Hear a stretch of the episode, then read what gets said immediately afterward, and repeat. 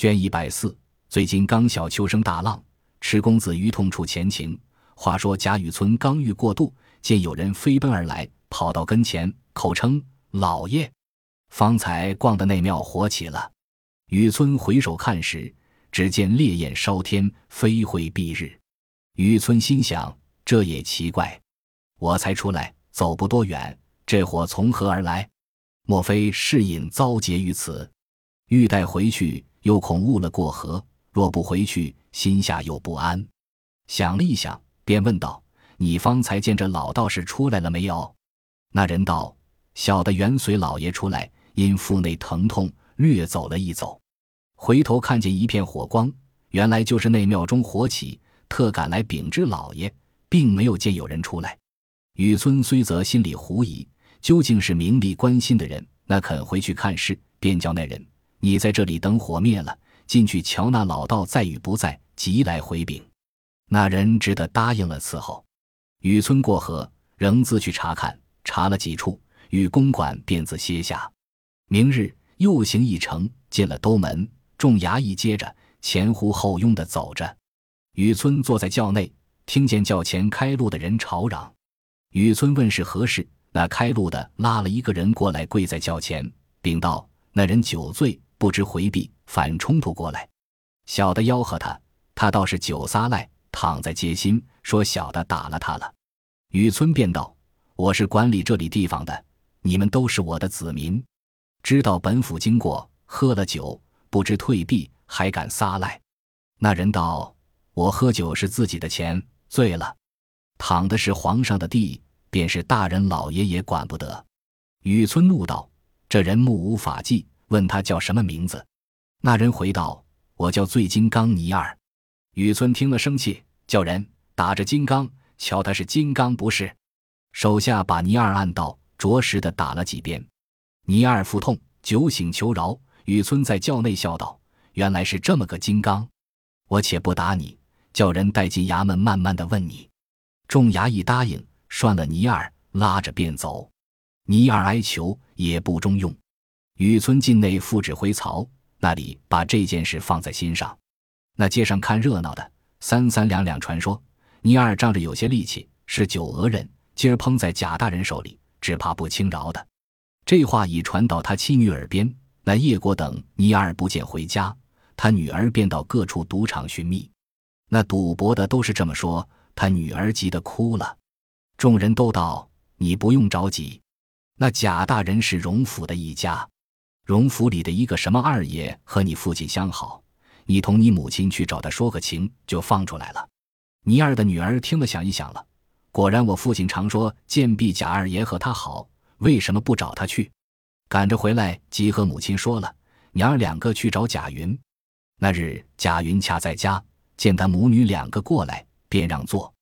贾云的母亲便倒茶，倪家母女即将倪二被贾大人拿去的话说了一遍。求二爷说情放出来，贾云一口应承，说：“这算不得什么，我到西府里说一声就放了。”那贾大人全仗我家西府里才得做了这么个大官，只要打发个人去一说就完了。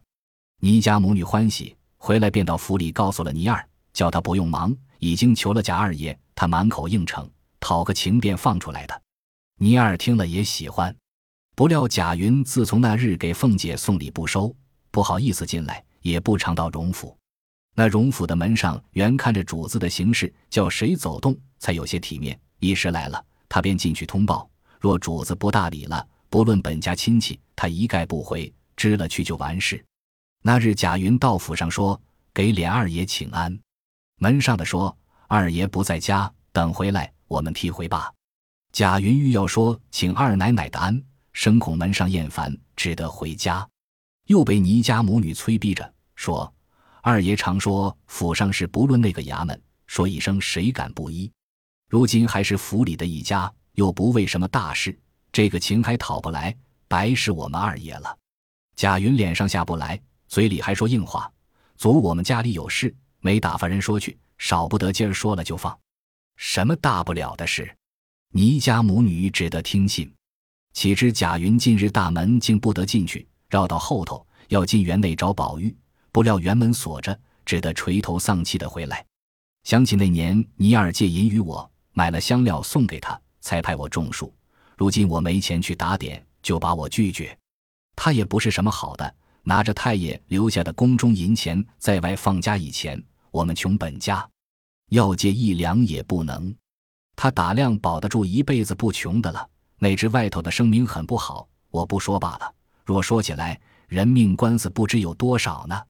一面想着，来到家中，只见倪家母女都等着。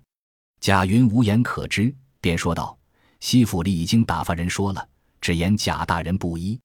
你还求我们家的奴才周瑞的亲戚冷子兴趣才中用。”倪家母女听了，说：“二爷这样体面爷们还不中用，若是奴才，是更不中用了。”贾云不好意思，心里发急道：“你不知道，如今的奴才比主子强多着呢。”倪家母女听来无法，只得冷笑几声，说：“这倒难为二爷白跑了这几天，等我们那一个出来，再到罚吧。”说毕出来，另托人将倪二弄了出来，只打了几板，也没有什么罪。倪二回家，他妻女将贾家不肯说情的话说了一遍。倪二正喝着酒，便生气要找贾云，说：“这小杂种，没良心的东西，头里他没有饭吃，要到府内钻谋事办。”亏我倪二爷帮了他，如今我有了事，他不管，好罢咧。若是我倪二闹出来，连梁府里都不干净。他妻女忙劝道：“哎，你又喝了黄汤，便是这样，有天没日头的。前儿可不是醉了闹的乱子，挨了打还没好呢，你又闹了。”倪二道：“挨了打便怕他不成，只怕拿不着由头。我在监里的时候。”倒认得了好几个有义气的朋友，听见他们说起来，不独是城内姓贾的多，外省姓贾的也不少。前儿监里收下了好几个贾家的家人，我倒说这里的贾家小一辈子病奴才们虽不好，他们老一辈的还好，怎么犯了事？我打听打听，说是这里和贾家是一家，都住在外省。审明白了，解进来问罪的，我才放心。若说贾二这小子，他忘恩负义。我便和几个朋友说，他家怎样以势欺人，怎样盘剥小民，怎么强娶有男妇女，叫他们吵嚷出来。有了风声到了窦老爷耳朵里头，这一闹起来，叫他们才认得尼尔金刚呢。他女人道：“你喝了酒，睡去吧。”他又强占谁家的女人来了？没有的事，你不用混说了。尼二道：“你们在家里那里知道外头的事？前年我在赌场里碰见了小张。”说他女人被贾家占了，他还和我商量，我倒劝他才了事的。不知这小张如今哪里去了？这两年没见，若碰着了他，我倪二出个主意，叫贾老二死，给我好好的孝敬孝敬我倪二太爷才罢了。你倒不理我了。说着，倒身躺下，嘴里还是咕咕嘟嘟的说了一回，便睡去了。他妻女只当是醉话，也不理他。明日早起。尼尔又往赌场中去了，不提。且说雨村回到家中，歇息了一夜，将道上遇见甄士隐的事告诉了他夫人一遍。他夫人便埋怨他为什么不回去消一消，倘或烧死了，可不是咱们没良心。说着掉下泪来。雨村道：“他是方外的人了，不肯和咱们在一处的。”正说着，外头传进话来禀说。前日老爷吩咐巧火烧庙去的回来了，回话，雨村夺了出来。那衙役打签请了安，回说小的奉老爷的命回去，也不等火灭，便冒火进去瞧那个道士，岂知他坐的地方都烧了。小的想着那道士必定烧死了。那烧的墙屋往后他去，道士的影都没有，只有一个蒲团，一个瓢儿，还是好好的。小的各处找寻他的尸首，连骨头都没有一点儿。小的孔老爷不信，想要拿着蒲团瓢回来做个证件。小的这么一拿，岂知都成了灰了。雨村听毕，心下明白，知是隐仙去，便把那衙役打发了出去。回到房中，并没提起是隐火化之言，恐他妇女不知，反生悲感，只说并无行迹，必是他先走了。雨村出来，独坐书房。正要细想侍隐的话，忽有家人传报说内廷传旨交看事件。雨村急忙上轿进内，只听见人说：“今日贾存周江西粮道被参回来，在朝内谢罪。雨村忙到了内阁，见了个大人，将海江办理不善的旨意看了，出来急忙找着贾政，先说了些为他抱屈的话，后又道喜，问一路可好。贾政也将为别以后的话细细的说了一遍。雨村道：“谢罪的本上了去没有？”贾政道：“已上去了，等善后下来看旨意吧。”正说着。只听里头传出旨来，叫贾政。贾政急忙进去。各大人由于贾政关切的，都在里头等着。等了好一回，方见贾政出来，看见他带着满头的汗，众人迎上去，接着问有什么旨意。贾政吐舌道：“吓死人，吓死人！道蒙各位大人关切，幸喜没有什么事。”众人道：“旨意问了些什么？”贾政道。旨意问的是云南四代神枪一案，本上奏明是原任太师贾化的家人，主上一时记着我们先祖的名字，便问起来。我忙着磕头奏明先祖的名字是代化，主上便笑了，还将旨意说前放兵部，后降府尹的，不是也叫贾化吗？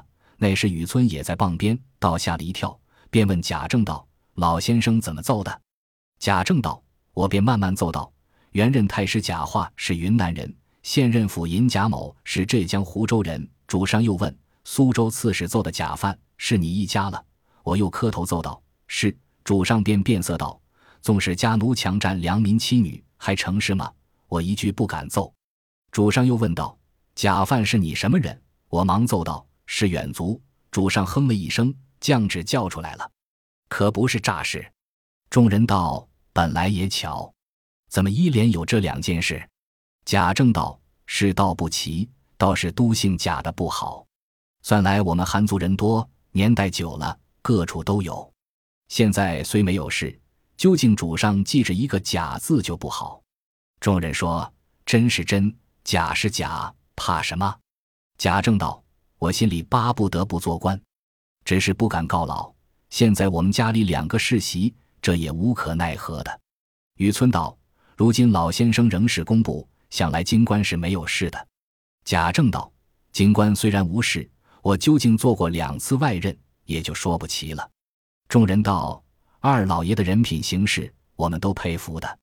就是令兄大老爷也是个好人，只要在令之辈身上严谨些就是了。”贾政道：“我因在家的日子少，舍职的事情不大查考，我心里也不甚放心。诸位今日提起。”都是治相好，或者听见东宅的侄儿家有什么不奉规矩的事吗？众人道：“没听见别的，只有几位侍郎心里不大和睦，内间里头也有些。想来不怕什么，只要主父那边令旨，诸事留神就是了。”众人说毕，举手而散。贾政然后回家，众子侄等都迎接上来。贾政迎着请贾母的安，然后众子侄俱请了贾政的安，一同进府。王夫人等已到了荣禧堂迎接，贾政先到了贾母那里拜见了，陈述些为别的话。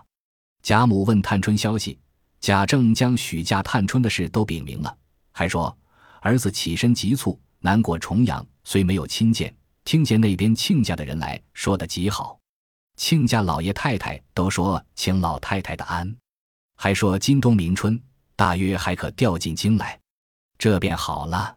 如今闻得海江有事，只怕那时还不能调。贾母使则因贾政降调回来，知探春远在他乡，亦无亲故，心下不悦。后听贾政将官事说明，探春安好，也便转悲为喜，便笑着叫贾政出去。然后弟兄相见，众子侄拜见，定了明日清晨拜祠堂。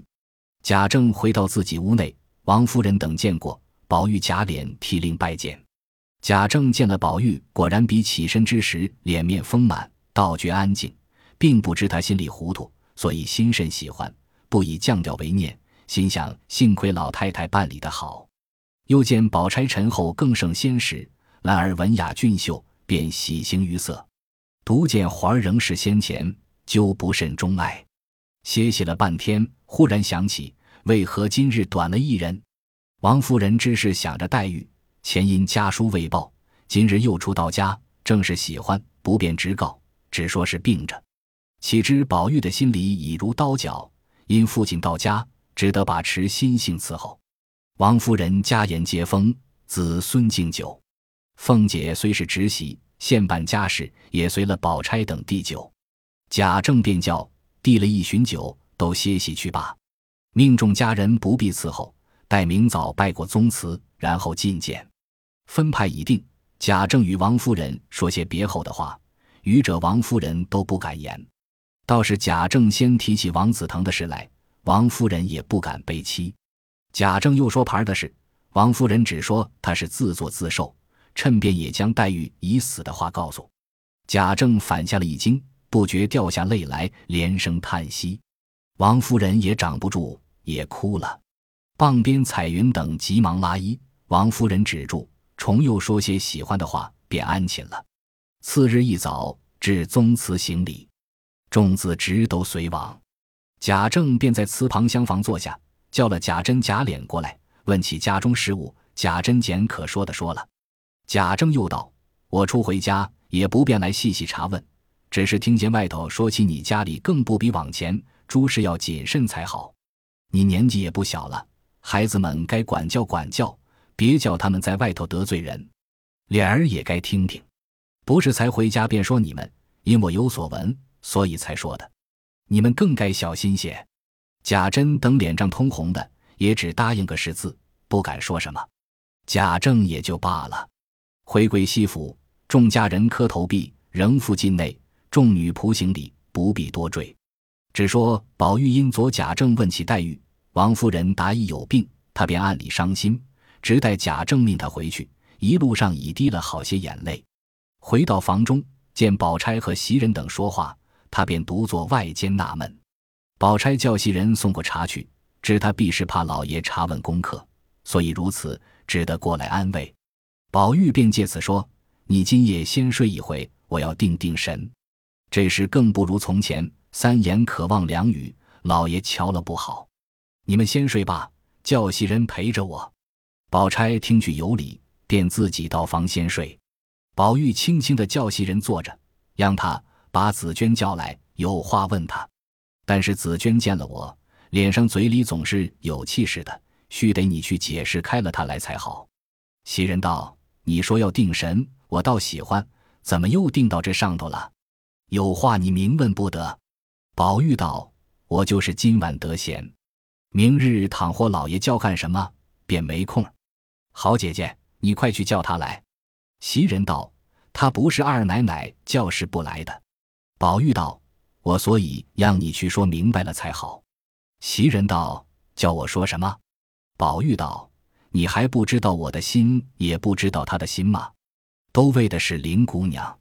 你说我并不是负心的，我如今叫你们弄成了一个负心人了。”说着这话，便瞧瞧里头，用手一指说：“他是我本不愿意的，都是老太太他们捉弄的，好端端把一个林妹妹弄死了。”就是他死也该叫我见见，说个明白。他自己死了也不怨我。你是听见三姑娘他们说的，临死恨怨我。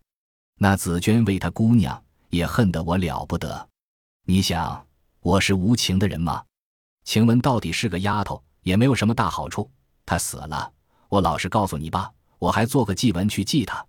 那时林姑娘还亲眼见的，如今林姑娘死了。莫非倒不如晴雯吗？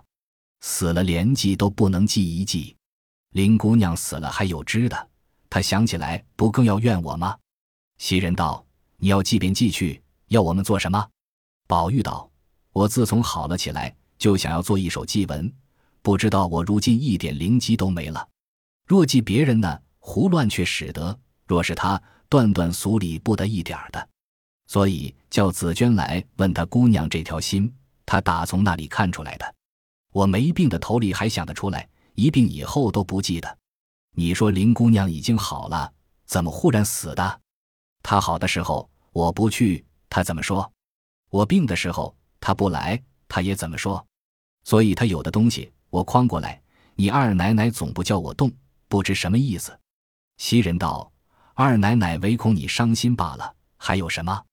宝玉道：“我不信。”即使她这么念我，为什么临死都把诗稿烧了，不留给我做个纪念？又听见说天上有音乐响，必是他成了神，或是登了仙去。我虽见过了棺材，到底不知道棺材里有他没有。袭人道：“你这话一发糊涂了，怎么一个人不死就搁上一个空棺材里当死了人呢？”宝玉道：“不是啊，大凡成仙的人，或是肉身去的，或是脱胎去的。好姐姐，你到底叫了紫娟来？”袭人道。如今等我细细的说明了你的心，他若肯来还好，若不肯来，还得费多少话。就是来了，见你也不肯细说。据我的主意，明后日等二奶奶上去了，我慢慢的问他，或者倒可仔细。遇着闲空儿，我再慢慢的告诉你。宝玉道：“你说的也是，你不知道我心里的着急。”正说着，麝月出来说：“二奶奶说天已四更了。”请二爷进去睡吧。袭人姐姐必是说高了兴了，忘了时候了。袭人听了，道：“可不是，该睡了，有话明再说吧。”宝玉无奈，只得含愁进去，又向袭人耳边道：“明不要忘了。”袭人笑道：“知道了。”麝月笑道：“你们两个又闹鬼了，何不和二奶奶说了，就到袭人那边睡去，由着你们说一夜，我们也不管。”宝玉摆手道：“不用言语。”袭人恨道：“小蹄子，你又嚼舌根，看我明死你！”回转头来对宝玉道：“这不是二爷闹的，说了四更的话，总没有完。”说到这里，一面说，一面送宝玉进屋，各人散去。那夜宝玉无眠，到了明日还思这事，只闻得外头传进话来说，众亲朋因老爷回家，都要送喜接风。老爷在寺推辞，说唱戏不必，竟在家里备了水酒，倒请亲朋过来，大家谈谈。于是定了后百席请人，所以进来告诉。不知所请何人，下回分解。本集播放完毕，感谢您的收听，喜欢请订阅加关注，主页有更多精彩内容。